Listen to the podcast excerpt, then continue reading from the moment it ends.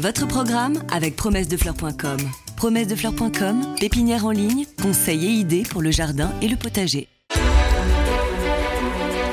News Jardin TV vous propose Bienvenue au Jardin, une émission 100% nature animée par Patrick Mulan et Roland Motte. Bonjour mes amis, il n'y a plus que 20 jours. Ah, ça va. Eh oui, 20 jours avant la fin de l'année, nous sommes le 345e jour de l'année. Bienvenue sur News Jardin TV. Et aujourd'hui, on a une émission toute particulièrement exceptionnelle. Je rappelle, nous sommes le samedi 11 décembre et nous ne sommes pas deux comme d'habitude, mais trois. On a notre chroniqueur présentateur habituel, Roland. Évidemment, tu es là. Salut Roland. Bonjour à tous, bonjour mesdames et messieurs. Et madame, madame, c'est madame Isabelle Morand. Alors pour certains d'entre vous, je suis sûr que vous la connaissez. Si vous écoutez France Info, vous l'entendez régulièrement. C'est quel jour Isabelle France Info? Alors c'est tous les week-ends, il y a une chronique le samedi et une chronique le dimanche. Et puis bah merci de m'accueillir. hein. Alors Isabelle Morand, c'est madame Jardin sur France Info, mais c'est aussi une personne qui est bien connue du monde du jardin parce qu'elle a été rédactrice en chef de L'Ami des Jardins. Elle revient d'ailleurs maintenant un peu sur L'Ami des Jardins en faisant des reportages. Et puis, elle est aussi sur Internet. Et oui, Internet depuis euh, 4 ou 5 ans à travers un site qui s'appelle euh, Hortus Focus. Voilà, c'est un site qu'on a monté à 4 ou 5. On est, on est tous euh, bénévoles, on sort deux papiers par jour, euh, un calendrier lunaire le matin, un papier un peu plus complet le soir. C'est un gros boulot, mais je crois que bah, ça fait partie de- du boulot qu'on fait un peu tous, de, de vouloir transmettre, de vouloir donner des informations, de vouloir aussi se marrer de temps en temps, parce que moi je suis assez connue pour dire j'aime pas ci, j'ime pas ça, j'aime pas ça, j'aime pas ça, quitte à me fâcher avec plein de gens. là, on est pareil. Et donc, eh ben, Hortus euh, poursuit son petit bonhomme euh, de chemin. Euh, on a plein de projets et puis surtout, on a pas mal de gens qui nous suivent, donc on est très contents. Eh ben écoute, c'est super, nous sommes ravis de t'avoir avec nous. Donc elle va partager toute cette émission, cette émission qui se fait le 19e jour du signe astrologique du Sagittaire, le 21e jour du mois de Frimaire dans le calendrier républicain français, qui est le jour de... De l'érable à sucre, la Ah. serre, saccharum, l'érable à sucre qu'on connaît bien parce que on, on le prend le matin au petit déjeuner avec Ah oui le, le sirop d'érable. Oui, pour ceux qui, qui en prennent au petit déjeuner, évidemment. Je pense qu'il y en a plein qui mangent du sirop d'érable sans savoir d'où ça vient. Ouais. Donc on va essayer justement de vous en dire deux, trois mots. C'est un arbre absolument sublime en automne. Alors attention de ne pas confondre avec Acer saccharinum, qui est juste très proche, hein, puisque saccharum, saccharinum, et qui est beaucoup moins intéressant au niveau notamment de cette feuille, euh, enfin cette flamboyance de l'automne. T'en cultives toi? Ah, pas du tout, moi je mange. Tu manges? Ah Ah Bah oui, écoute, ah ouais, c'est bah, déjà pas mal. tout faire. euh, et euh, j'ai eu l'occasion au, au- au Canada d'en manger, tu sais, du sirop qui était juste déposé sur la neige. Ah oui? Euh, tu tournes avec une- un petit bout de bâton comme ça et on te fait, en fait, ça fait des sucettes. et c'est c'est quand même plutôt euh, sympa et ça change de, de la sauce qu'on va rajouter sur des viandes ou pour cuisiner ou pour même améliorer un petit thé. Voilà, alors c'est surtout cet érable à sucre, un érable qui est cultivé au Canada. Nous, on n'en a pas énormément en France pour une simple raison, c'est que c'est un arbre qui est acidophile. Ça aime quand même plutôt pousser dans les sols très acides, donc on a tendance à pas trop le, le cultiver. Bon, alors, au Canada, c'est un grand truc, hein, 45 mètres de hauteur, hein, donc euh, Ouais, Belle- bête. belle bête. Ouais. euh, enfin 45 c'est le maximum, moyenne 30-35, mais c'est déjà pas mal. Alors, 150 pieds, tu voulais dire. Ah, mais Ah, moi, j'aime que- pas parler dans les. c'est vrai que. Enfin, le système métrique, il est utilisé dans le monde entier. Faut- Tu vois, je, je vais gueuler encore comme. Bah voilà. Mais- Ah bah, il faut qu'il y ait. Ouais, toujours des- pas beaucoup. faut hein. toujours qu'il y ait des malins qui essayent de se distinguer. Alors, c'est vrai que tout l'Amérique du Nord parle en miles, en pieds, en yards, en tout ça. Mais bon. Même les Anglais s'y sont mis au, au métrique, donc euh, il y a quand même des raisons. C'est quand même un tout, tout petit peu plus simple. Alors, comment est-ce qu'on récolte cette substance extraordinaire qui est en fait euh, ce, ce sucre de l'érable Et on fait comme le boulot, non? On fait, euh, on fait une incision pour récolter la sève Oui, ou comme Ah, le ça, ouais. etc. Et en fait, Ouais. ça se sointe tout à fait naturellement. Alors, je pense pas qu'en France, on le fasse. euh, ceux, ceux qui ont des acerques de saccharum, il est... Bah, j'ai fait l'essai, moi, Ah. quand- lorsque j'avais un jardin vitel, j'ai voulu en planter un. Et donc, terrain argileux, je m'étais dit, ça va convenir peut-être en termes d'acidité. Et puis, ça n'a pas tenu. Ça a le, pas pauvre- le pauvre, non, non, il a tenu euh, une année. euh, il a été euh, presque beau pendant une année et puis après il, a- il s'est desséché. assez Mais je crois qu'en plus, il faut qu'ils vivent, ils vivent assez vieux avant qu'on commence la, la récolte. hein. Ah bah pas sur les petits sions, évidemment. oui, ouais, oui. je crois que c'est 30 ou 40 ans pour que ça donne à fond. Ah, moi j'espérais je déjà qu'ils reprennent quoi. C'était- l'objectif. Mais comme l'a dit Patrick, si c'est en pH assez euh, euh, bas, évidemment c'était mal barré. Alors le- l'eau d'érable, c'est pas la sève hein, de la plante, hein, c'est un peu comme les pleurs de la vigne. hein, c'est Ouais. en fait le produit des feuilles qui vont transformer la sève brute en sève élaborée. Et cette sève qui normalement donc fait croître les racines, et en fait ça permet à l'arbre de se développer. Et c'est au moment où il va produire ses samas, donc ses fruits, hein, que on va avoir donc cette production que l'on va avoir sur l'extérieur.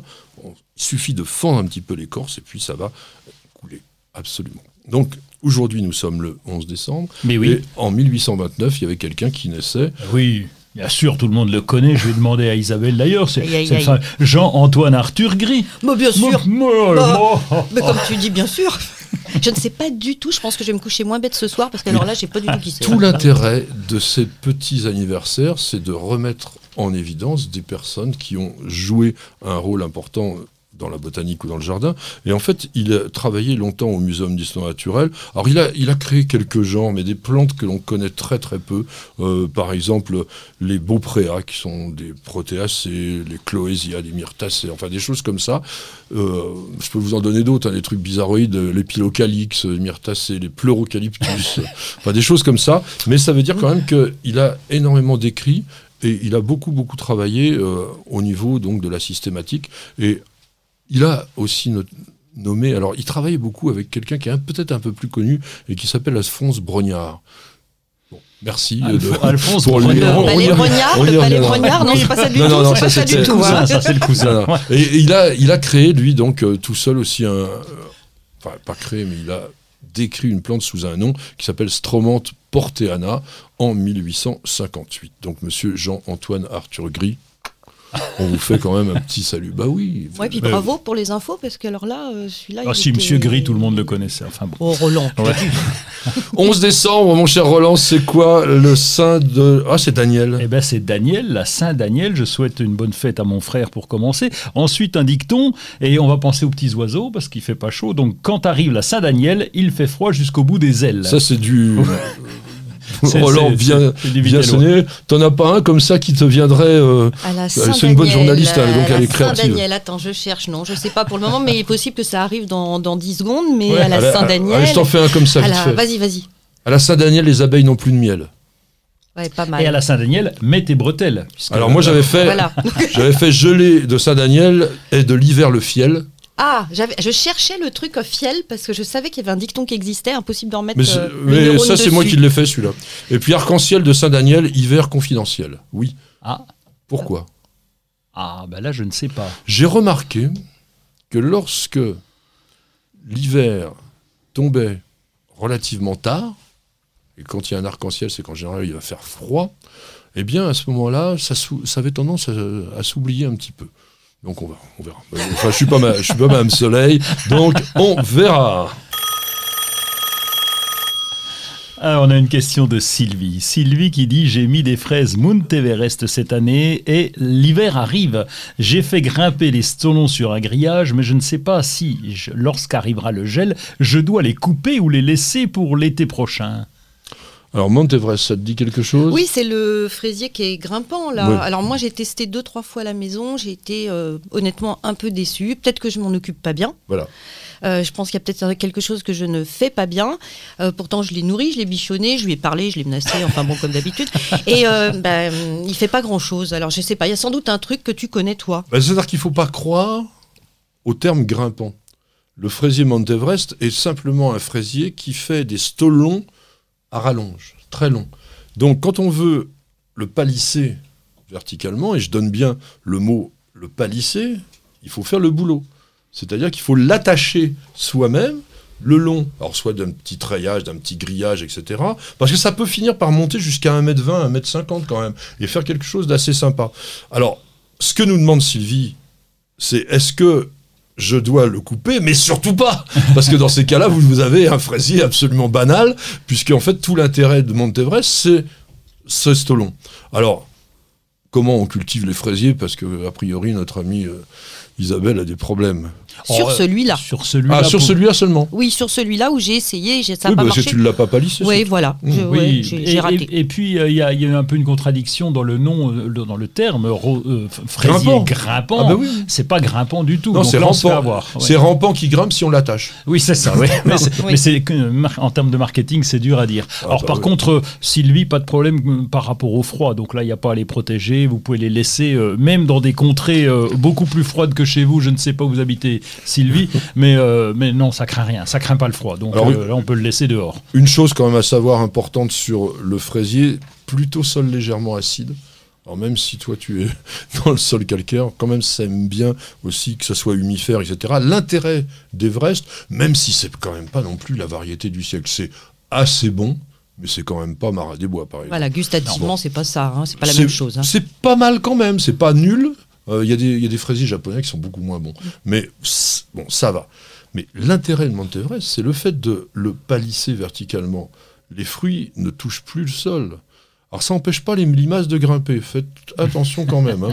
Mais au niveau des risques de pourriture des fruits, bah, vous réduisez quand même sensiblement. Et ça, ça me semble quand même une chose importante. Vous n'avez pas la main verte? Alors prenez-en de la graine avec nos paroles d'experts.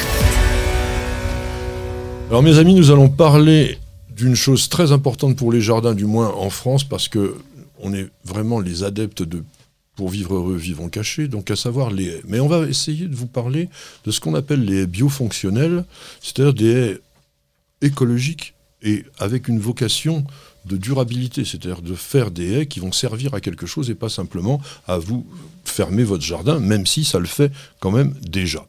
Donc, au départ, une haie dans un jardin, à quoi ça sert? À plein de choses. Oui, Ah, on a bah, failli se marcher dessus.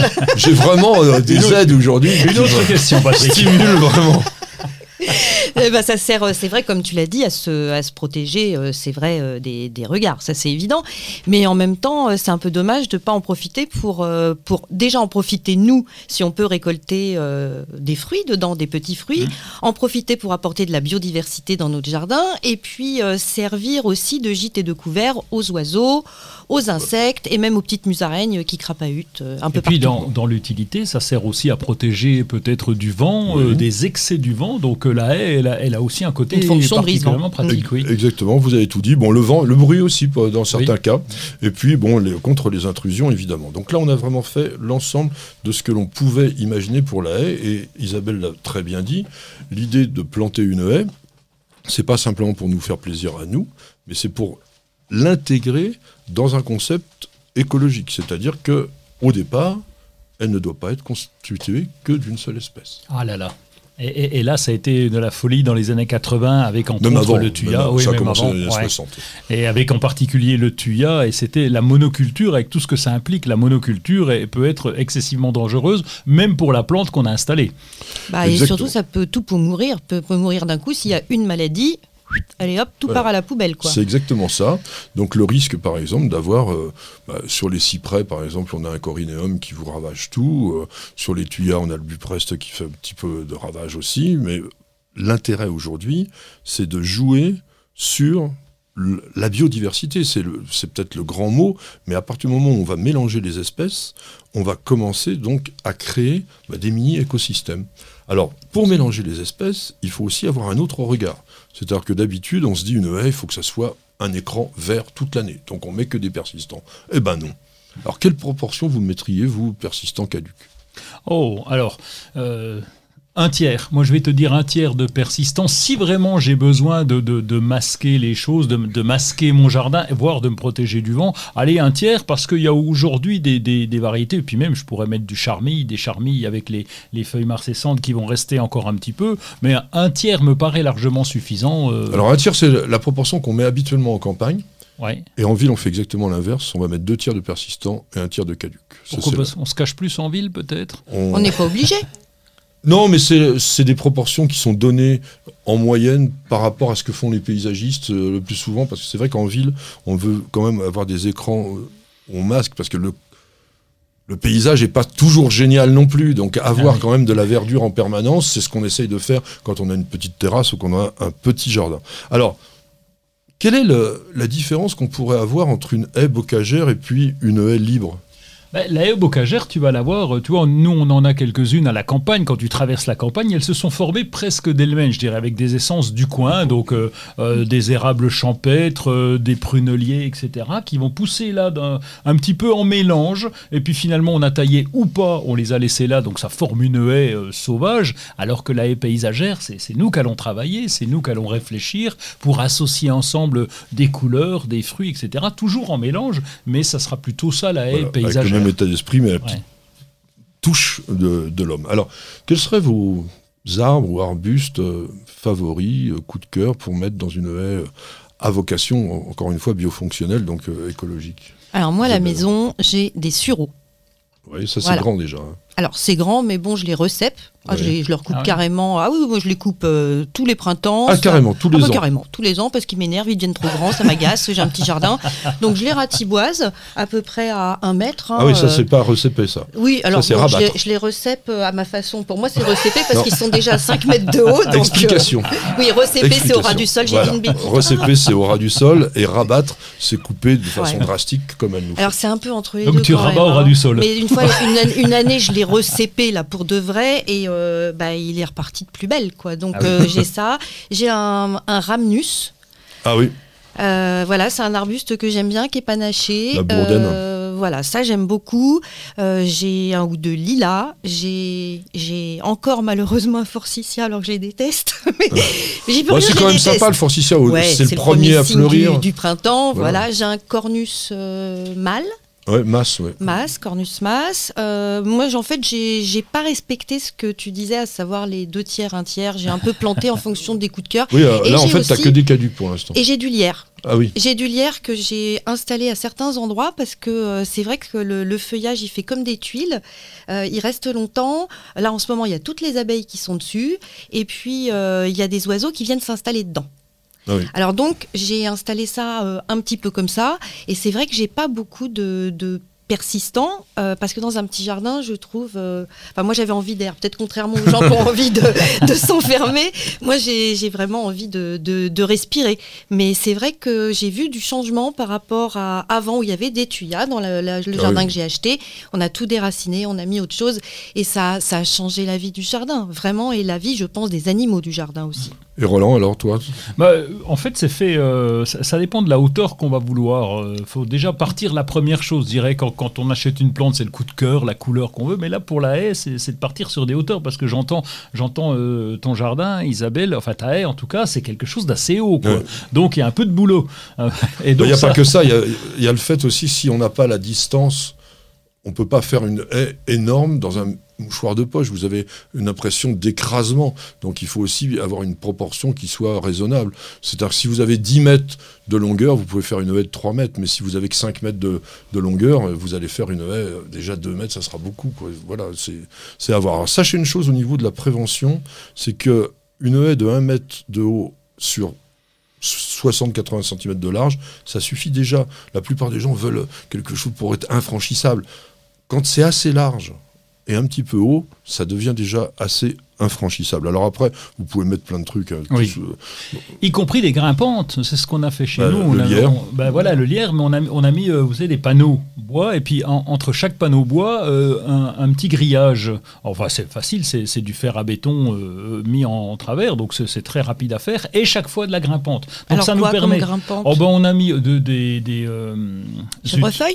On a mis chèvrefeuille, on a mis clématite, Clématite. on a mis rosier liane, mais là du coup maintenant il faut que je taille parce que ça prend vraiment de la puissant. place. Ouais, c'est trop puissant. Et puis aussi des, des lithium barbarium, des euh, Ah, goji. des goji. Des ouais. goji, là ça va Ouais. bien. Euh, un petit coup de taille au printemps parce que ça prend de l'ampleur et ça, ça y est, le tour est joué. Le tour est joué. eh bien, écoutez, on va en rester là.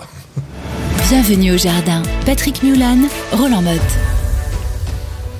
Un petit peu d'actualité, mon cher Roland? Oui, un peu d'actualité. On approche euh, de Noël et des cadeaux de Noël. Et donc, Chouette. euh, ben oui, chouette, tant mieux pour. euh, non, pas, pas, pas pour les faire, pour les recevoir, évidemment. Et là, eh ben, j'ai dégoté un petit portefeuille en liège et en, ben, en cuir de pomme, on appelle ça. Mais bon, alors est-ce que c'est cuir de. cuir, non, cuir de com, c'est cuir de pomme. Cuir de corps. En tout cas, en tout cas, c'est Carmi Liège, ça s'appelle la société. Ils sont au Portugal, ils prennent du liège et ils vont faire des portefeuilles. Alors là, je me suis noté parce que du coup, c'est très original. C'est pas du cuir animal, donc on, on peut même dire que c'est un portefeuille vegan, n'est-ce pas?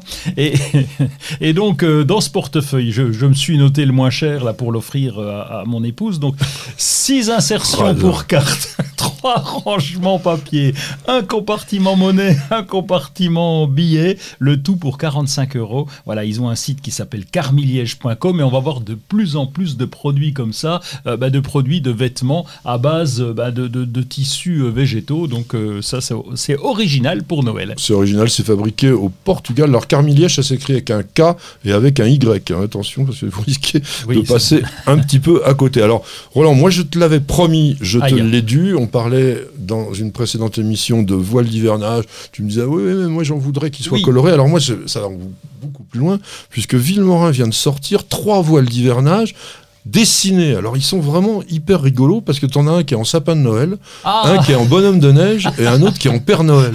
Non, mais enfin franchement, je trouve que l'idée elle est super sympa parce que c'est vrai que c'est moche généralement d'avoir ces espèces de trucs blancs euh, qui oui. ressemblent à rien. Oui. Parce que là, on va pouvoir complètement transformer son jardin en petit décor de Noël et c'est un, un voile en polypropylène Ouais. classique, hein, 30 grammes par mètre carré, 90 cm de large, 10 mètres de long, donc euh, on a ce qu'il faut et 5,50 euros, hein, c'est pas Ça va. tellement cher. Va. Donc c'est vraiment très très sympa. Moi je vraiment j'ai j'ai trouvé ça marrant comme tout. Donc c'est Villemorin qui nous lance ça.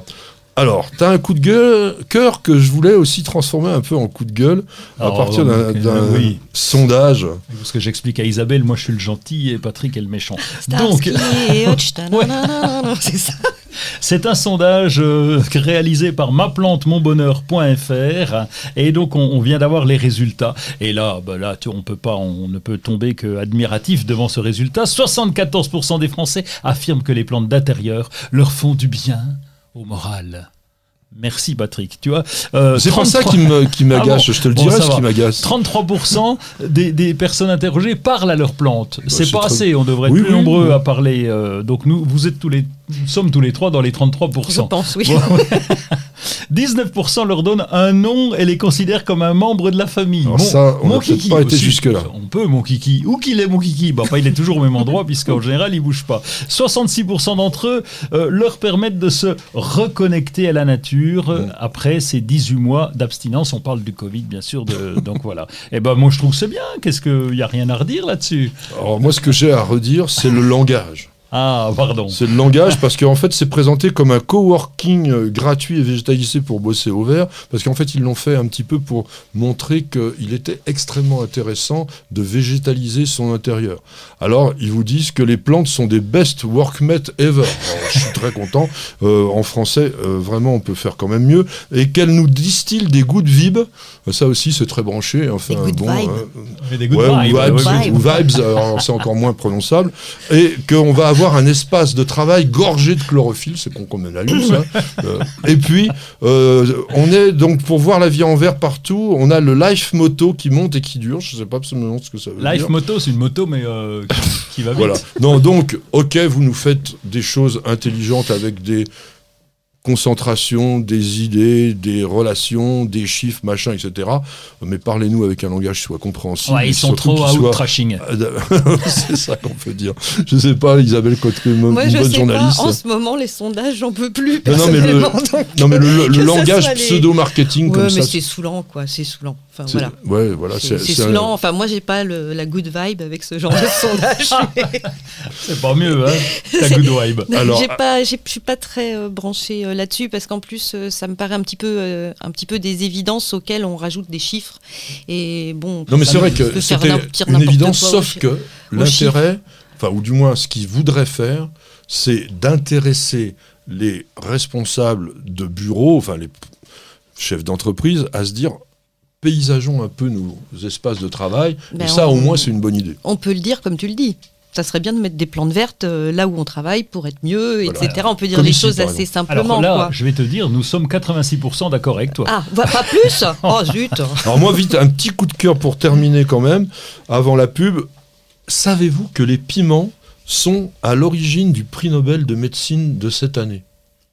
La force des piments, c'est ça? Ouais, parce que monsieur David Julius, qui est chercheur en Université de Californie à San Francisco, qui a obtenu le 4 octobre dernier donc, le prix Nobel de médecine avec un autre, hein, il a travaillé en fait sur les mécanismes de la douleur. Et en fait, il a consacré toute sa carrière à étudier comment notre système nerveux percevait la douleur et que les molécules de capsicaïne, hein, capsaïcine, enfin c'est difficile toujours à dire ce truc-là, la capsaïcine c'est l'élément qui vous donne cette brûlure avec le piment, était le principe actif qui acc- accélérait ou activait les récepteurs de douleur. Et donc, en partant des piments, il a réussi à montrer comment on allait pouvoir éventuellement limiter la douleur, mais pas trop, parce que si on anéantit la douleur, on ne se rend pas compte non plus qu'on peut avoir une agression, par exemple, donc il faut. Et donc, il sait maintenant comment percevoir la chaleur qui est transmise notamment par cette capsaïcine. Donc c'était un petit clin d'œil quand même assez rigolo. Et maintenant, on se fait une toute petite pause. On va passer une petite minute avec nos chers annonceurs et on se retrouve tout de suite. Vous avez toujours rêvé d'avoir la main verte? Avec EasyBio, c'est gagné. EasyBio vous conseille et vous accompagne en vidéo directement dans votre jardin. Découvrez une gamme complète de fertilisants pour vos plantes d'intérieur et d'extérieur, votre gazon et votre potager. Après application des produits, vos végétaux sont mis dans des conditions idéales de développement. Plus de floraison, plus de récoltes et un beau gazon. Tous nos produits sont fabriqués en France, en Bretagne. Ils sont élaborés à base de matières naturelles et conditionnés dans des emballages éco-responsables. Derrière EasyBio se cache une belle équipe de jardiniers experts et amateurs qui prônent la réussite au jardin et qui a à cœur de vous donner la main verte. Alors, n'attendez plus pour tester les produits EasyBio. Eh bien, ça sonne de nouveau. C'est Maxwell qui nous dit quoi, Roland? Eh bien, faut-il acheter les rosiers à racines nues comme certains pépiniéristes les proposent encore ou bien en pot Ah C'est-à-dire qu'il faut déjà les trouver maintenant, les rosiers racines nues. C'est vrai que certains rosieristes en proposent encore. C'est la forme classique ancienne qui marche bien. En cette saison, il n'y a aucun problème avec les rosiers à racines nues. Ça dépend de la saison à laquelle on, on les achète, tout ça. Ben, Entre novembre et février, puisque c'était la culture traditionnelle, on élevait en pleine terre, donc on pouvait les arracher à cette époque-là, à partir ben, de la Sainte-Catherine, entre autres, donc en racines nues. Et, et maintenant, aujourd'hui, c'est vrai que c'est plus pratique en pot pour des raisons de transport, pour des raisons de qualité. On n'abîme pas les racines, et c'est vrai que c'est presque plus simple en pot. Et, et en jardinerie, eh bien, on trouve plus guère de rosiers en racines nues. Oui, il faut Alors, les commander, oui. généralement. hein. Mais si c'est vrai que c'est moins cher aussi. Voilà, Ah oui, alors tu, as, nettement. tu as entièrement raison parce que c'est moins cher à produire également et, et c'est même un peu plus écologique parce qu'à partir du moment où on laisse les rosiers s'insérer en pleine terre, il y a moins besoin d'apporter euh, de l'eau euh, supplémentaire. Ils trouvent aussi les nutriments directement dans le sol et là il n'y a pas besoin de leur apporter en pot. En plus, il faut quand même savoir que d'une manière générale, et d'ailleurs vous avez pu remarquer que les pots les conteneurs des rosiers sont différents Mm. de la plupart des arbustes. Ils sont plus étroits, plus profonds, parce que le rosier a tendance quand même à avoir des racines pivotantes assez, grandes, et c'est pas la plante qui est la mieux adaptée généralement à la culture en pot. Donc, si vous devez, je dirais, cultiver vos rosiers en pleine terre, autant les acheter à racines nues, et comme disait Isabelle, c'est moins cher. En revanche, si vous avez l'intention de faire des décors en pot, en bac et jardinière, oui, vous pouvez dire- directement les acheter déjà cultivés en pot, parce qu'ils sont habitués, et comme ça, ça va mieux. Alors attention aussi, il y a les faux. Les faux. Ah bah oui, il y a les faux euh, conteneurs. Il y a beaucoup Ah de oui, rosiers de rempoter. qui Ah sont oui, tout oui, simplement pardon. des Oui, oui, rosiers Oui. arrachés Arraché. en Oui. pleine terre, retaillés un peu, remis dans des pots avec un peu de tourbe, et ça, il faut vraiment les planter en Il cette faut être prudent d'ailleurs, quand on va en jardinerie et qu'on achète ce type de rosier, il suffit de... enfin, faut- Ne le faites pas, hein. Mais moi c'est ce que je Mais il fais. le fait quand même. Oui. il faut De retirer tirer dessus. Voilà, tu tires un peu dessus et il faut faire gaffe, mais des fois tu as toute la tourbe qui Voilà. vient et en fait c'est pas enraciné. Bah là, c'est Et pas donc, enraciné. euh, Alors en cette saison, c'est pas grave parce que la plante est dormante. C'est comme si vous la rachetiez, pardon, c'est comme si vous l'achetiez à racines nues et pas la rachetiez. Oui. On l'achète une seule fois. Mais t'en plantes des rosiers? Euh, oui, alors moi j'en ai planté quelques-uns euh, à racines nues. J'en ai planté aussi que j'avais acheté, euh, on a le droit de citer un producteur bien sûr, Tout ce que tu veux. Mela Rosa, euh, qui les vend après les racines nues, en fait entre les racines nues et les conteneurs, qui les vend dans des filets. Donc il y a le. c'est- Il y a la motte avec un filet. Ouais, et c'est très pratique parce que tu le mets dans le sol et tu laisses tout se dégrade. Alors on dit que Et Moi, j'ai bah, pas eu de parfois, problème. euh, j'ai planté deux Louise, Louis- Louise Dupin comme ça, qui est mon rosier euh, vraiment préféré de chez lui. il est comment Louise Dupin? Ah, Louise Dupin, c'est euh, Allez, c'est un rosier arbustif. C'est un rosier euh, que moi je taille pas beaucoup. En fait, je le laisse vivre un petit peu comme quelle ça. couleur? Il est dans les roses foncés, euh, pas rouge cramoisi parce que j'aime pas trop les rouges euh, trop pétards. Et euh, il fait des bouquets extraordinaires. Il est en fleurs tout le temps. Avec une petite pause au mois d'août et du mois de mai au mois de là encore, il a encore des bouquets de roses incroyables. Chez moi. Il n'a pas de maladie, Ah, ouais. rien. Il se laisse facilement tailler. Et donc, euh, quand j'ai vu ça chez, euh, bah, chez Jeanlin, chez Mela Rosa, j'en ai testé deux autres. J'en ai planté deux autres l'année dernière, dont Patrick de Carolis et un japonais dont je ne me souviens absolument pas le nom, un truc absolument très compliqué. Yamamoto Genre. Genre. Et donc j'attends là pour voir, euh, mais a priori ils ont l'air très bien partis et je les ai donc plantés euh, avec ces mottes qui sont très bien dégradées sans aucun problème. Eh ben voilà mes amis, publicité Expérience. entièrement hein. gratuite. Ah oui, non, et c'est de l'expérience. pourquoi pas, là. Louise, pourquoi pas Louise Dupin? Moi je connaissais pas. Ah oui. euh, Ah. Il est beau. Moi, moi j'aime bien Ghislaine de Féligon. On a tous ses chéris. hein. Ah, complètement, complètement. Peut-être que Patrick de Carolis en deviendra un, hein, donc euh, on va voir. hein. On va voir. Eh bien écoutez, quelque chose encore sur le rosier? Ah non, rien, on a tout dit. Là, vous avez tout dit et le temps passe. On a tout dit et le temps passe et on va passer à la suite. Vous cherchez la petite bête? Toutes les réponses dans le dossier de Bienvenue au Jardin. Mes amis, notre invitée va être extrêmement heureuse de, du sujet de ce dossier, puisqu'elle a déjà évoqué, et ça fait partie de ses plantes préférées, nous allons parler du lierre.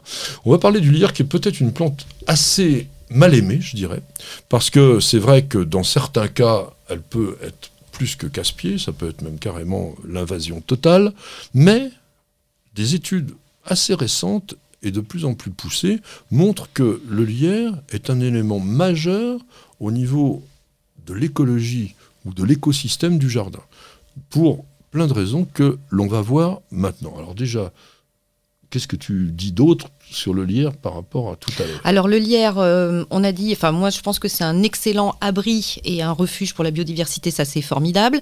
Euh, je n'ai pas encore testé la lessive au lierre, parce qu'il paraît qu'on peut faire de la Ah oui, lessive euh, au lierre, mais enfin bon, euh, pff, moi je, je suis encore avec mes, mes, Oui, oui. mes vieilles poudres de perlimpinpin traditionnelles. Euh, le lierre aussi, je trouve qu'il est très pratique dans des endroits qui sont vraiment pas commodes. Alors c'est vrai qu'il peut devenir vraiment casse-pied et envahissant, mais quand on arrive à le driver, quand on arrive à, à le dompter, pas le domestiquer, on arrive quand même à avoir des effets très jolis. Moi, j'ai des zones dans le jardin qui sont vraiment mais infleurissables. Je sais pas, ça n'existe pas, on va inventer le mot. Et là, je trouve que le lierre, bah, il occupe le terrain. Et euh, c'est un petit terrain, hein, c'est pas grand-chose. Et je pense que dans tout petit jardin, on devrait avoir un petit coin de lierre, pas forcément euh, le classique tout vert. hein. On peut avoir euh, des formes un peu rigolotes de feuillage, des grosses feuilles, des petites feuilles, des panachés, Oui, des parce qu'il y a crèmes. énormément de cultivars. Oui, il y a beaucoup, mais il faut quand même avoir le, le- le sécateur, le toujours sécateur en à- à la main, permanence, hein, ouais, parce que il- ça crapahute partout. Et puis le problème, c'est les murs aussi. hein, quand ça s'installe sur les murs, les crampons. Sur euh, les vieux murs, ça ouais, peut abîmer. les- ça peut abîmer ou, ou faire des traces. C'est pas très très euh, joli. Mais moi, Ah, je trouve que c'est une plante qui a que des traces, atouts. euh, Il y a le lierre devant, donc. euh, ah ben non, parce que quand tu l'arraches, Ah oui. c'est moche. Voilà. Mm. C'est euh, les crampons qui sont en fait Mm. des racines transformées euh, ont quand même tendance à s'incruster très profondément, beaucoup plus d'ailleurs que les ventouses des vignes vierges par exemple. Ouais. Donc sur des murs dont les pierres seraient peut-être pas très très costauds, ça peut rentrer dans les interstices etc. et faire des dégâts. Nous avons juste à côté de chez nous une propriété voisine dont la personne n'entretient quasiment pas son jardin et s'est laissé envahir par le lierre bah, du coup, il n'y a plus que ça. Et à ce moment-là, faut savoir quand même que arracher du lierre pour l'éliminer.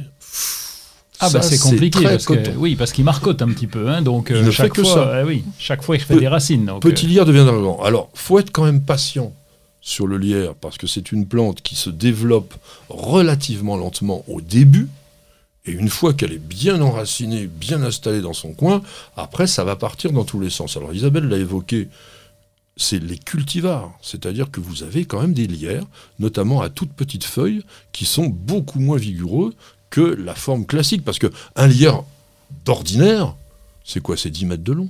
Ah, c'est même plus. euh, je, me souviens, dans mon jeune temps, j'étais élevé avec un vieux bûcheron qui, lui, avait sa serpe et coupait systématiquement tous les lierres en disant que ça abîme les arbres. Alors bon, à l'époque, je connaissais pas, mais je, ça serait aujourd'hui, je pourrais lui expliquer que c'est pas forcément le cas. Et donc, il coupait systématiquement pour pas que le lierre soit agressé, pour pas que l'arbre soit agressé par le lierre. Et ça faisait des des des Bah, des troncs machins, comme ça, ah hein, ouais. au bout d'un moment. Alors comme ça, on voit, on voit pas à la radio, mais euh, ça fait Ouais, bien ouais. comme ça. ouais. Oui, C'est comme ça, hein. 7, à 8 cm de diamètre, on va dire. Alors, sachez une chose, mais d'ailleurs, vous avez peut-être remarqué, le lierre a deux attitudes. Quand il est jeune, il va être plutôt rampant, avec des feuilles qui vont être souvent un peu triangulaires, etc. Et en vieillissant, et ça, ce sont généralement les rameaux stériles. Et en vieillissant, il peut devenir arbustif, Mm. et c'est là qu'il va porter ses inflorescences. Et c'est important de parler des inflorescences parce que quand on parlait de la qualité écologique du lierre, ça joue un rôle énorme parce qu'il fleurit en hiver. Oui. Et il n'y a rien en hiver d'autre que le lierre, généralement pour alimenter les abeilles dont tu parlais tout à l'heure. Et les fruits pour les oiseaux. Ils les mangent aussi, je Ils, crois. mangent, hein. ils mangent tout, oui, bien entendu. Non, c'est vraiment très intéressant à ce niveau-là. Donc, dans un jardin, on va dire de style un peu naturel, un peu sauvage, n'hésitez pas à mettre du lierre. Alors, on me dit aussi, souvent, le lierre, si vous le mettez le long d'un arbre, il va tuer l'arbre. Eh bien, observez. Et ça, c'est très intéressant. Vous laissez le lierre, ou vous allez même en forêt, voir comment le lierre a poussé. Il monte le long du tronc, et là, effectivement, on a l'impression d'une invasion totale, et il s'arrête toujours, toujours, environ entre 1 mètre et 2 mètres, mètres. avant le sommet.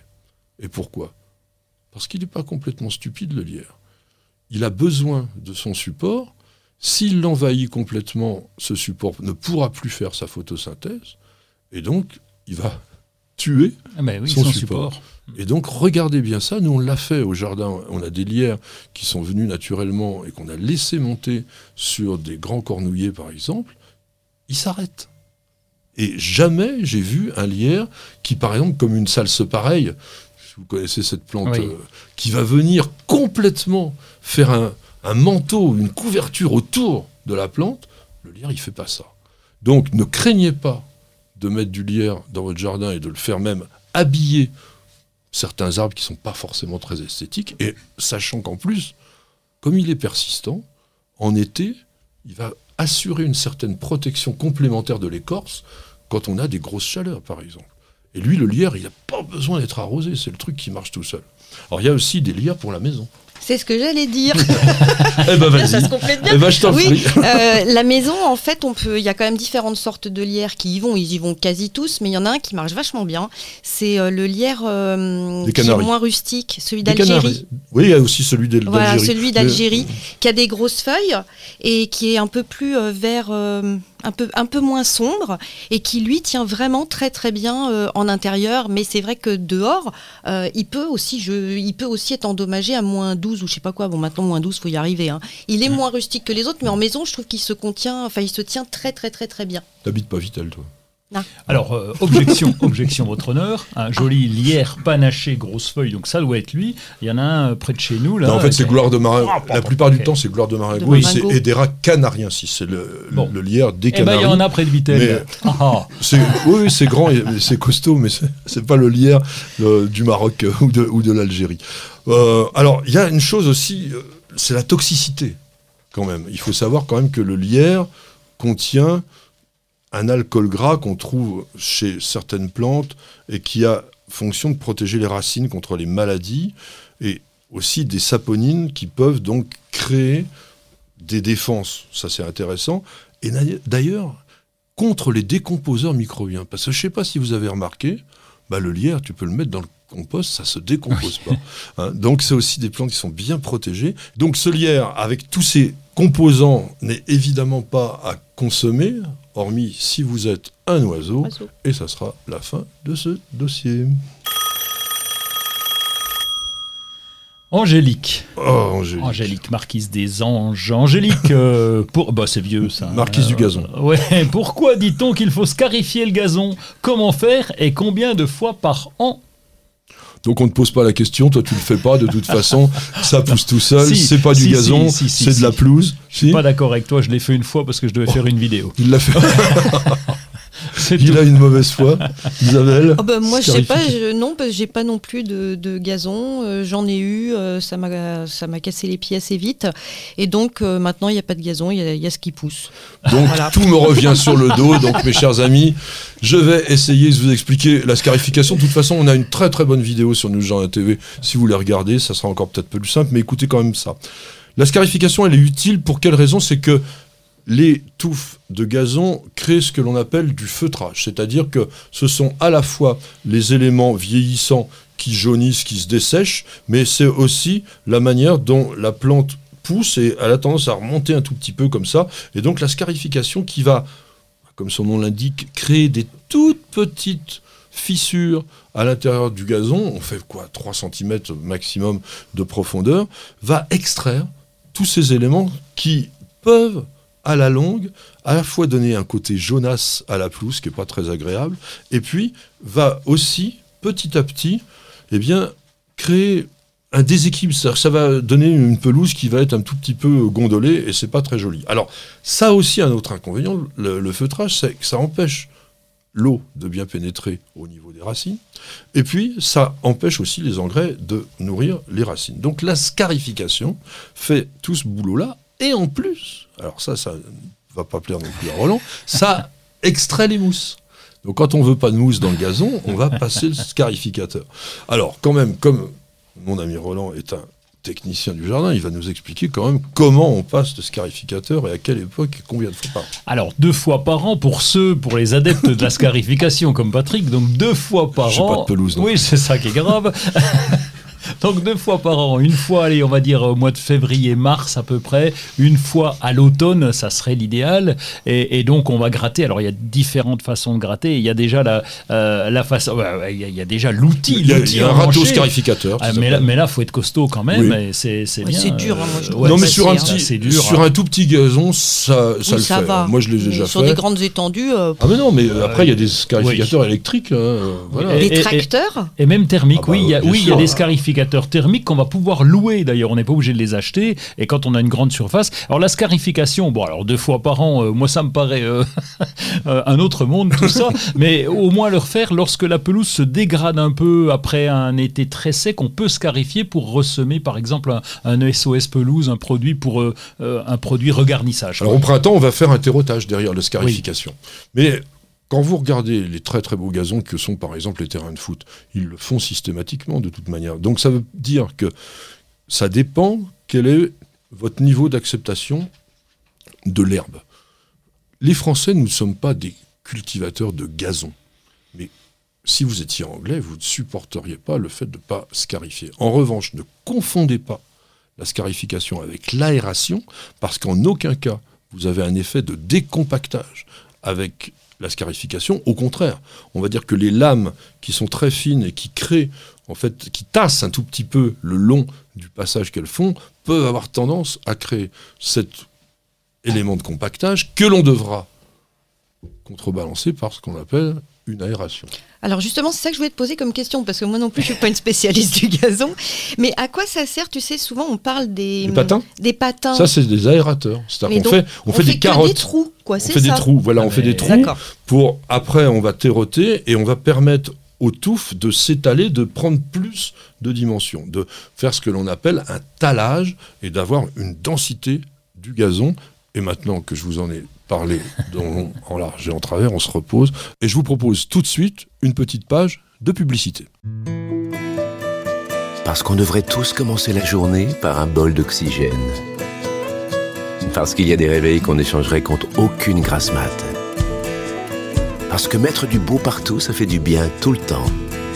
Parce qu'une bonne promenade, ça fait battre deux cœurs. Parce que ça fait grandir de faire pousser quelque chose. Parce que le circuit le plus court, c'est entre votre jardin et votre cuisine. Parce qu'il y a des rencontres qu'on n'oubliera jamais. Parce qu'un monde meilleur, ça commence d'abord chez soi. Et parce qu'on n'a jamais eu autant besoin de se reconnecter à la nature et à la vie. Truffaut, mettons plus de vie dans nos vies. Bienvenue au jardin. Patrick Mulan, Roland Motte.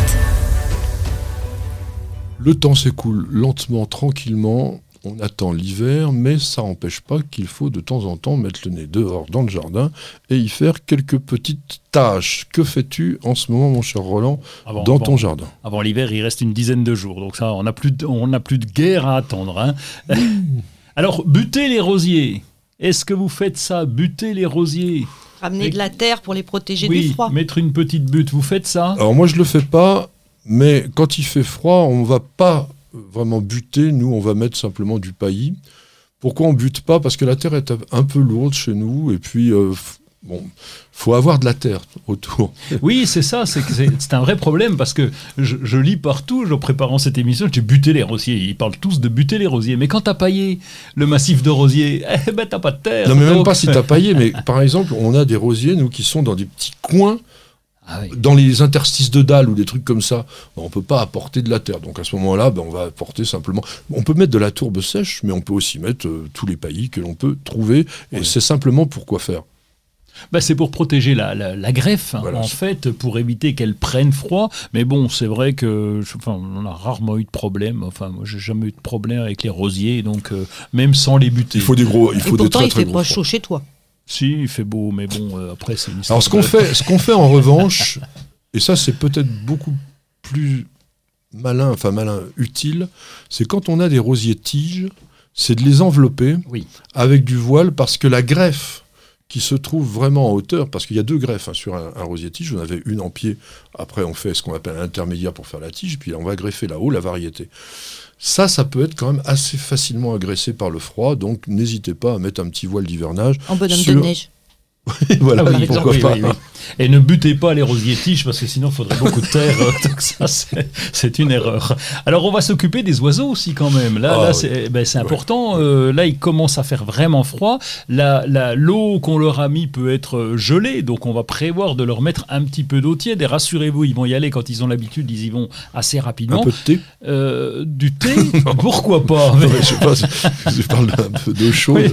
Je les ai déjà vus à quatre euh, boire, le, boire le thé. Oui. Non, euh, et, et puis les mangeoires aussi, beaucoup de mangeoires. Et après, on va parler de la qualité de ce qu'il y a dans les mangeoires. Ça, ça va être important. Eh ben, dis-le tout de suite. Isabelle, tu voulais dire un mot Ah, moi, je voulais parler de la qualité de ce Bah qu'on met dans les tout Ah mangeoires. bah voilà. Je voulais juste dire en fait que quand, euh, quand on regarde un petit peu ce qu'il y a dans des mélanges pour les oiseaux du ciel et qu'on regarde euh, les oiseaux manger, on se dit mais ces mésanges, c'est des cochonnes, elles en fichent partout. Moi, chaque fois, je râle parce que je retrouve après du blé partout, du blé partout, ça m'agace.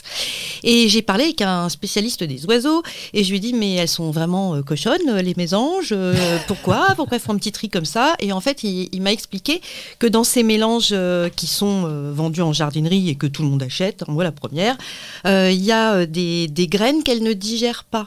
Il y a beaucoup de blé, je crois, et elles ne digèrent pas le blé. Et donc elles vont faire du tri, donc hop, hop, hop, elles en fichent un peu Elles le savent qu'elles ne digèrent pas le blé. Eh ben oui. Donc Ouais. elles le mangent pas. Donc on se retrouve Elles avec rejettent. euh, 30 à 40% de mélanges qui sont par terre, qui ne demandent qu'à germer dans votre jardin. Bon, c'est sympa d'avoir du blé, mais euh, ça serait peut-être un peu plus sympa de pas de mettre ce qui leur convient à ces bestioles et pas Ah, euh, moi- et pas des trucs qu'on va qui vont atterrir par terre. C'est nul. Franchement, j'ai la solution parce que nous, on s'est fait avoir exactement comme tu le dis. On avait trouvé en promo, dans une jardinerie dont je tairai le nom, euh, mais vraiment une Des grosse bacs. boîte pas Ouais. chère, etc. On se dit, bah oui, parce qu'on voit comme les, les oiseaux, ça ils y ont va. hein. faim, hein, ils ont faim. Sauf que ceux-là, ils les aimaient pas.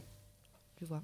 Eh bien, il y a un truc qui fonctionne, c'est d'acheter la nourriture à colibri. Enfin, pardon, à, à, à mésange, enfin, pardon. Ah, je vais y arriver.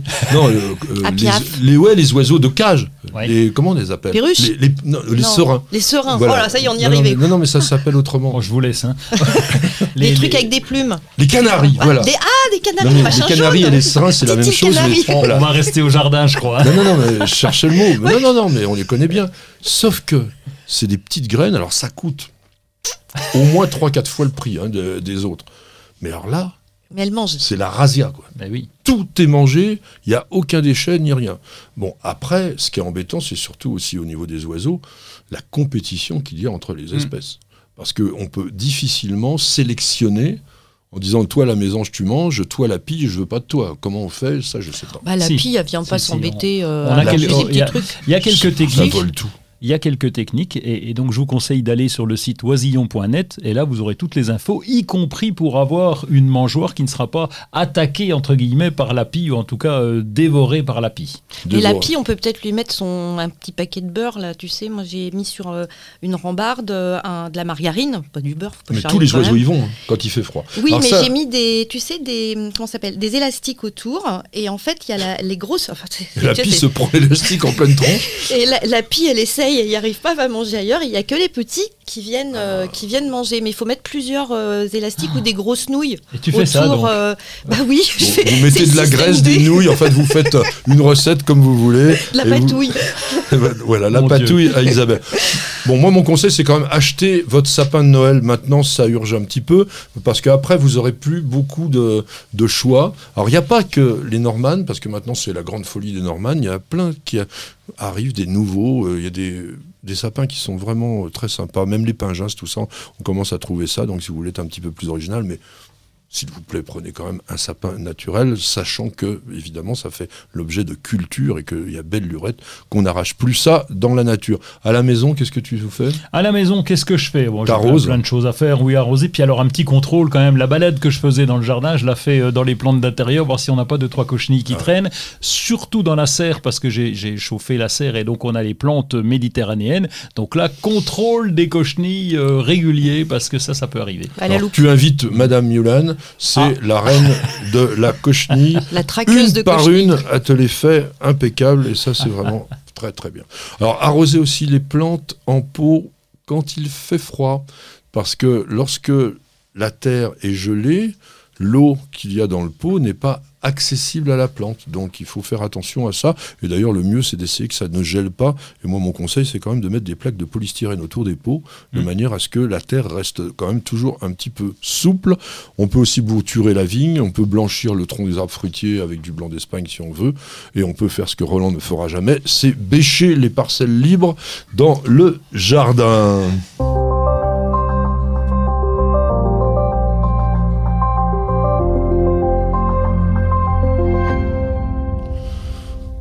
On va parler surf sur Internet et puis lecture. Et on va commencer par l'Internet avec moncoachjardin.com. Ça, on comprend tout de suite ce que ça veut dire. Voilà, c'est très, très Donc, clair. Je Euh, sais pas jardiner. Oui. Bah, il a- vaut mieux rester sur News Jardin TV. Non, mais qu'est-ce que c'est que ce cirque Ah, on peut, mais il faut trouver des concurrents pour que, pour que News Jardin TV, TV pardon, soit de plus en plus dynamique. Il faut lui apporter un peu de Ah, voilà. concurrence. Donc, voilà. Et donc, il y a de plus en plus de gens qui ont jardiné avec le confinement, qui sont paumés, parce que les termes techniques, euh, on, a parlé, on en parlait encore ce matin avant l'émission, euh, des termes techniques qu'on comprend. On comprend que dalle, quoi, fin- finalement, quand les professionnels parlent entre eux. Et puis, pour associer les plantes ensemble, c'est pas toujours évident. Comment faire Comment avoir euh, soit un voisin, soit un jardinier, soit des sites euh, qui, qui nous permettent de comprendre un petit peu On a les vidéos sur News Jardin TV, mais si on veut quelqu'un, eh bien, on peut s'abonner à mon coach euh, jardin.com. Alors, formule pas chère, 50 euros par an, vous participez et là vous avez des cours collectifs d'une heure trente sur Zoom euh, dans lequel on va pouvoir poser ses questions, on va pouvoir discuter. Puis on peut aussi avoir euh, quelqu'un à domicile. Alors on a deux heures pour 156 euros, mais avec une réduction, avec euh, puisque vous savez, il y a 50% de crédit d'impôt. Donc Ah on peut avoir. eh ben oui, oui, c'est le, le travail à domicile. Donc je crois que c'est un truc comme ça. Enfin bref, peu importe. Je suis pas rentré dans les détails techniques, mais ça nous coûte 78 euros pour avoir quelqu'un à la maison pendant deux heures qui va nous expliquer, qui va nous aider, qui va nous accompagner dans les premières tâches du jardin. Quand on débute, bah c'est bien. Puis après, on va se débrouiller avec euh, avec nos différents sites. Et sur Hortus Focus, on peut poser des questions? Oui. Alors les réponses sont pas toujours immédiates parce qu'on a du boulot par ailleurs. Oui, C'est pareil sur le site Mais oui, on, oui, on euh, répond. Quand, on laisse des- quand les gens laissent des commentaires, on laisse pas passer trop de temps, on essaye de les renseigner. Là, on a eu une grosse polémique avec des, des- presque des empoignades. Enfin, on va dire, ils se sont volés dans les plumes, les gens, à cause des, pe- des perruches vertes. Euh, Ah. Parce que voilà, moi, je considère ça comme un fléau. Et on a eu beaucoup de, de gens qui, au contraire, leur donnent à manger. Alors, je pense que c'est. Voilà, donc ça arrive. Alors, on a des questions comme ça, des petits débats polémiques. et puis, il y a aussi des questions avec où est-ce que je peux trouver cette plante, euh, comment je fais ça. Et on essaye de répondre euh, bah, le plus correctement et le, le plus vite possible. Alors moi je vais vous parler de deux livres que je vous conseille vraiment de présenter pour Noël parce que bah, Roland va vous le montrer. Il suffit de passer le pont. C'est vrai que c'est un nom qui peut un peu être curieux par rapport à une euh, émission de jardin, mais c'est un magnifique livre, mais alors quelque chose d'extraordinaire sur l'Occitanie. Et il vous présente donc alors les ponts, c'est simplement les passages, les lieux où on va d'un endroit à un autre, et vous avez des, oui, des endroits comme ça où on vous montre la faune, la flore qu'il peut y avoir à chaque endroit de ce pays d'Occitanie qui est très très beau. Euh, là, on a des orchidées sauvages, on a des trucs. Le livre, il est superbe. Vous avez aussi des cartes pour vous montrer les endroits. C'est écrit de façon très simple, euh, on comprend tout. Donc ça, c'est déjà bien. Et puis, euh, vraiment, c'est d'une originalité totale. Moi, j'avais jamais vu un livre qui avait été créé comme ça. Donc, euh, c'est Jean-Marc Sort. Je connais pas ce monsieur, mais vraiment, le talent est, est là. Et c'est chez Plume de Carotte. Ça coûte 35 euros. Et c'est vraiment, vraiment un livre qui vous fait rencontrer même des espèces, vous n'auriez pas imaginé que ça puisse exister dans notre pays. On voit des loups, on voit des, on voit des vautours, on voit des tas de choses comme ça, puis bon, des, orchidées, enfin, des, vraiment, c'est génial. génial cadeau de Noël, ça, à prévoir, ou à recevoir, à faire ou à ah recevoir. oui, c'est vraiment le, livre cadeau dont on se ferait un grand plaisir, euh, soit de l'avoir, soit de l'offrir à quelqu'un qui aime tout ça. Alors, on va rester dans l'aspect naturel, et Roland va continuer à vous montrer le livre, parce qu'il le fait tellement bien, qu'on va passer chez Glénat avec un livre sur les papillons qui est un de nos auteurs favoris lorsqu'on parle entomologie, c'est Vincent Albouy. Et Vincent Albouy, qui est notre entomologiste, je dirais pas maison, parce que il travaille pas directement avec nous, mais dès qu'il publie quelque chose, on en parle parce que vraiment c'est quelqu'un qui, a un talent super. Bon là, il a utilisé les photos de l'agence Bios pour nous parler des plus beaux papillons qu'on trouve dans le monde. D'habitude, il reste toujours sur des papillons ou sur des, des insectes de notre pays. Bon, il parle aussi très très bien jardin, mais là, il va essayer de vous présenter les plus beaux joyaux euh, volants qui puissent exister. Donc c'est un livre qui est chez Glénat, c'est un livre qui coûte 39,50 euros et qui pareillement fera vraiment un très beau livre cadeau. Vous voyez ici, pour ceux qui regardent la vidéo, quelques images. On vous en montrera d'autres aussi sur le site. Et je vous conseille vraiment ce type de livre parce que un livre, c'est quoi? Aujourd'hui par rapport à Internet. Ça doit être ce type de produit, c'est-à-dire quelque chose que vous avez envie de feuilleter, de garder, et dont la dimension va aussi vous permettre bah, de profiter de la qualité des photographes.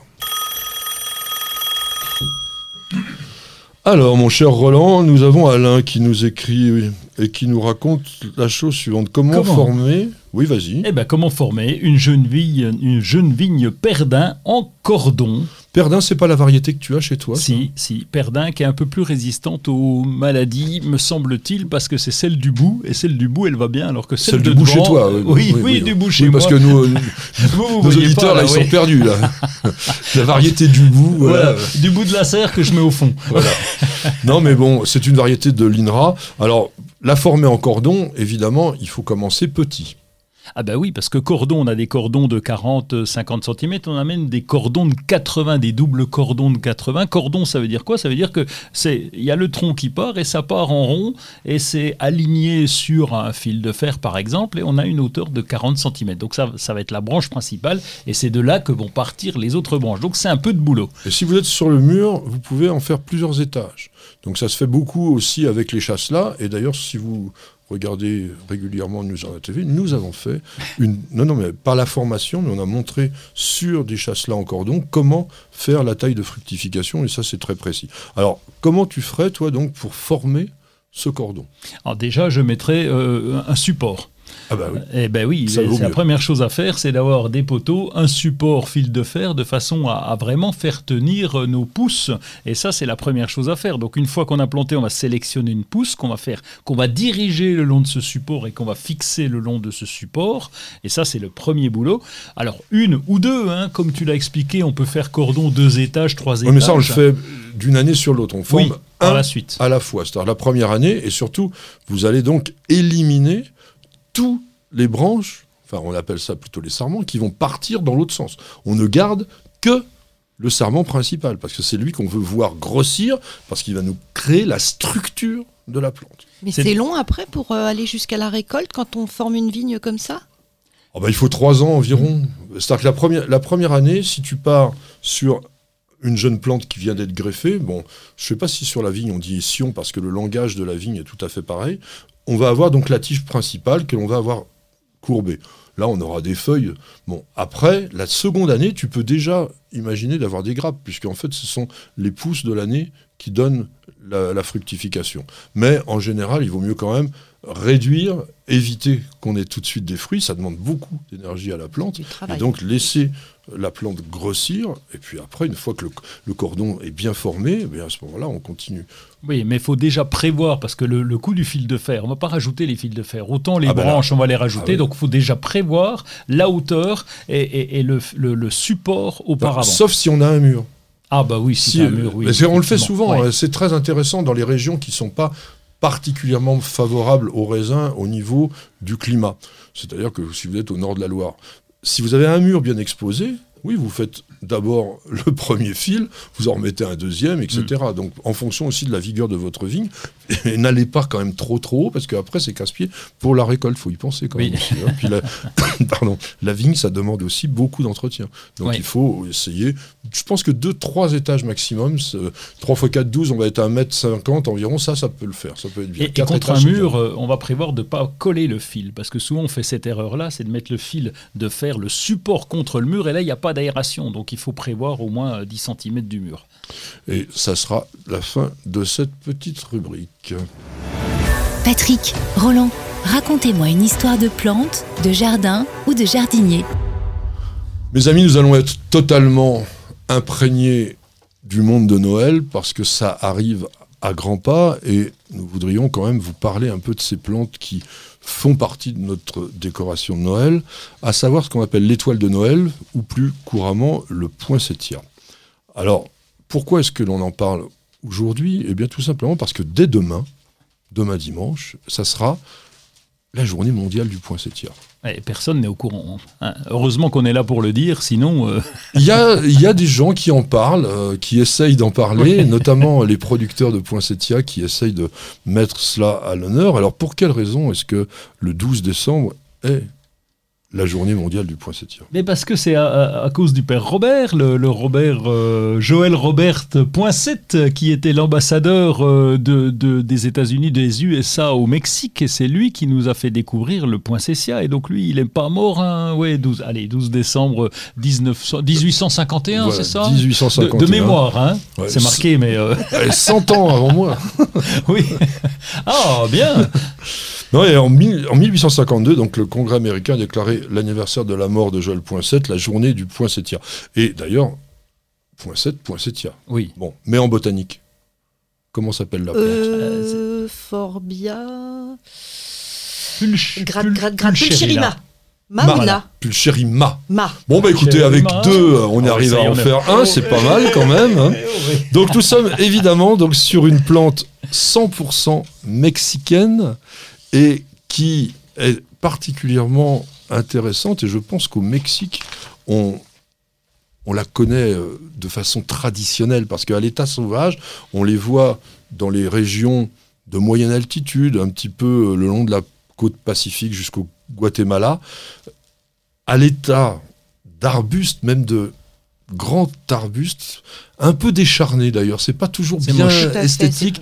Quand ils sont pas taillés, euh, ça perd vraiment euh, son intérêt parce que euh, on va dire que toute la base, euh, bah oui, C'est tout dégarni, puis on Ouais, se retrouve voilà, avec des, des, petites feuilles rouges là comme ça. Voilà.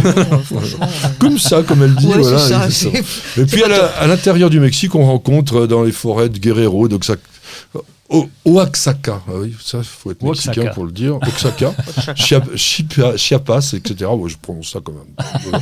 Et on l'appelle la flore de Noche Buena, c'est-à-dire la fleur de la nuit sainte, parce qu'il y a une sorte de légende Ah. qu'il y a dessus, parce qu'on dit qu'au Mexique, à Noël, il y avait une petite fille qui s'appelait Pepita, qui était bien triste parce qu'elle voulait offrir un présent à- au moment de, de la messe, hein, faire un présent à l'enfant Jésus le soir de la messe de minuit, mais elle avait vraiment rien, rien, rien du tout pour euh, offrir, tellement elle était pauvre. Et donc, euh, elle allait euh, vers l'église avec euh, son cousin Pedro qui lui dit bah, écoute, c'est pas grave, si t'as pas la possibilité d'acheter quelque chose, bah, trouve quelque chose dans la nature et puis ça fonctionnera bien. Donc elle a ramassé quelques mauvaises herbes et puis on dit que lorsqu'elle est entrée dans l'église et qu'elle s'est approchée de l'autel, elle a eu un miracle et que les herbes qui étaient ridicules qu'elle avait ramassées sont transformées en ces magnifiques feuilles éclatantes en forme d'étoile et qu'on appelle aussi nous les fleurs de la Sainte Nuit. Et là tous les gens là ont dit aïe pépita. Peut-être qu'ils ont dit aïe pépita, je ne sais pas. Mais en tous les cas aujourd'hui c'est une plante qui est vraiment, notamment dans les pays anglo-saxons et particulièrement aux États-Unis, là plante de Noël, bien avant euh, nous, euh, la rose de Noël ou euh, même le sapin, etc. C'est une plante qui fait partie du décor. Et le rouge aussi, on, avait déjà évoqué l'idée du sapin avec les, pommes que l'on mettait, pommes d'abondance, etc., la pomme d'Ève et tout ça.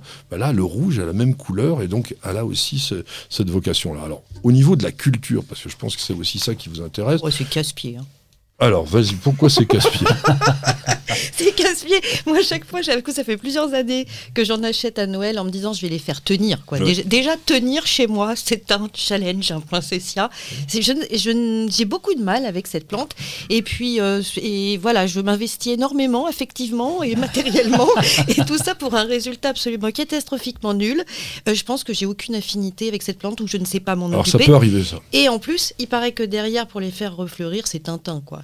C'est pas possible. Alors, comment fait-on? La première chose, c'est que le conseil, c'est n'achetez pas des mini poinsettias, des trucs ridicules. Prenez une belle grosse touffe. On vous a dit c'était un arbuste. Donc, non, non, mais il faut déjà que le pied soit, lignifié. Mm. Pas forcément qu'il soit. en général, il sera bien fourni. Pourquoi? Parce qu'il a été bien pincé de façon à ce qu'il soit attractif à la vente. Mais regardez le pied d'abord. Il doit être bien lignifié. Une fois qu'il est dans cet état-là, attention à la température dans la maison. Parce que c'est une plante qui va bien, on va dire, en dessous de 20 degrés. Entre 12 et 18 au top. À partir de 20, je commence à avoir chaud, donc il faut que je sois bien arrosé, parce que sinon, ça va être compliqué. Au-dessus de 20, alors là, ça ne le fait pas. Alors vous pouvez faire un truc, c'est vous acheter des mini poinsettias de rien du tout, que vous mettez sur vos tables de fête, et puis après, vous les dégagez comme si c'était euh, des fleurs à, couper. Mais pour des gros poinsettias, il faut mieux les mettre aussi donc dans ces endroits un petit peu frais. C'est vrai qu'à la maison, c'est pas forcément C'est pas facile à cette saison-là de l'année. Comment tu fais une pièce, euh, une pièce moins chauffée. Ah oui. Une pièce moins chauffée, une véranda. Encore une fois, on, en revient toujours à la même chose. C'est-à-dire que la plupart des plantes qui sont pas 100% tropicales, et en plus les 100% tropicales généralement, elles ont besoin d'une grosse hygrométrie. Nous, il y a belle lurette à la maison, on ne met plus de plantes. Toutes elles sont dans la véranda. Et on a des plantes magnifiques toute l'année. Parce que bah, la véranda, elle est faite pour ça. Hein. Il y a plus de lumière, il y a plus d'hygrométrie, il y a une baisse de température pendant la nuit, etc. Et ça, c'est très important.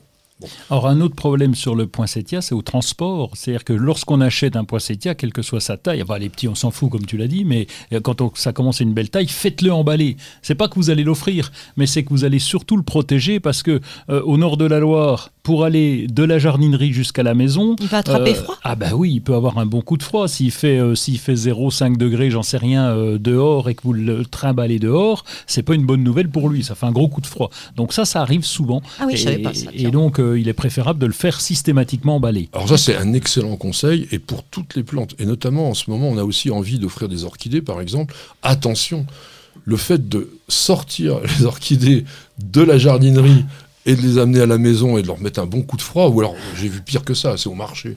Il y a des gens qui vendent des, plantes d'intérieur, des plantes dehors comme ça en ce ah moment. Alors là, bonjour. Et ça, ça fait tomber les boutons floraux. Mais alors, d'une façon catastrophique. Euh, les, pardon, excuse-moi. Les orchidées, en fait, c'est vrai qu'on a tendance à les prendre emballées parce qu'elles paraissent plus fragiles qu'un poinsettia. Il y a ça aussi. Oui, le poinsettia, on, va, on laisse comme ça. Et hop, on va bah le laisser comme ça. Alors que les orchidées, euh, t'aimes bien les avoir dans leur petit cocon. Euh, cocon Cocon. Ah bon Pocon mais étant une marque non plus, hein. Mais c'est Pocon. non, c'est Pocon du tout. Alors, le poissettia, pour en revenir, donc quelques conseils de culture. Arrosez-le à l'eau à la température ambiante de la pièce, parce que ça aussi, pour les faire crever, c'est très très bien de les mettre dans une pièce à 20 degrés et de les arroser avec de l'eau à 9 degrés. Euh, c'est plutôt une plante acidophile, donc c'est pareil.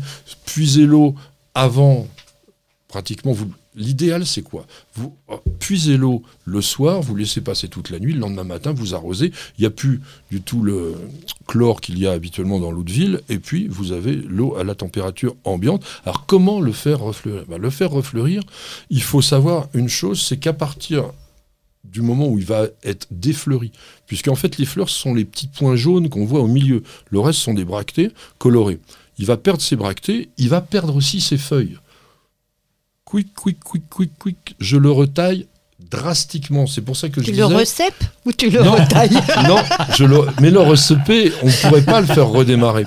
Non, c'est pour ça que j'insistais sur le fait d'avoir un tronc, Oui. tu vois, d'avoir vraiment une structure, parce que tu vas avoir les branches, et là, on va laisser quoi?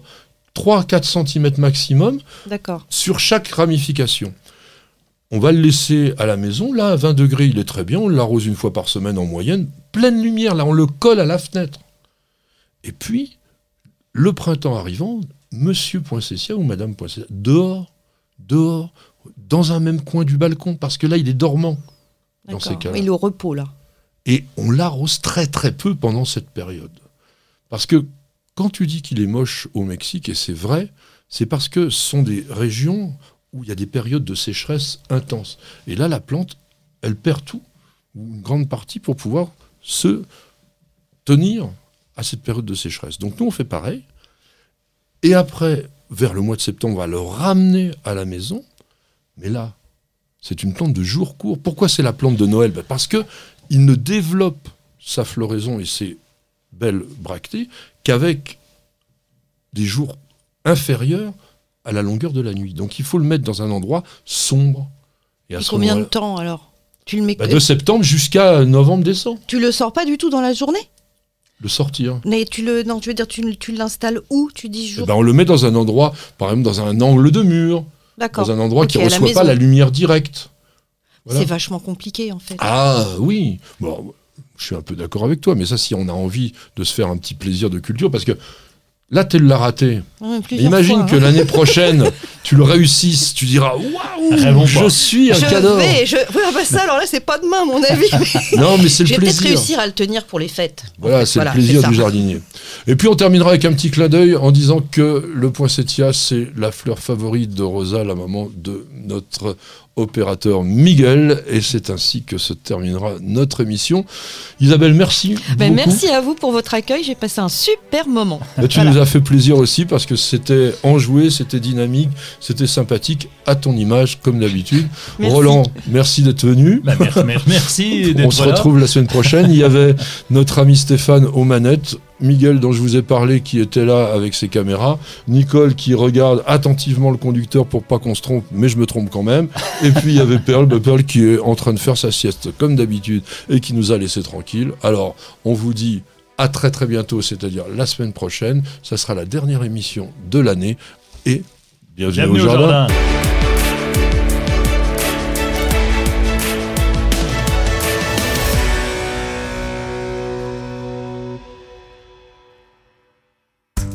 Votre programme avec promessedefleurs.com. Promessedefleurs.com, pépinière en ligne, conseils et idées pour le jardin et le potager.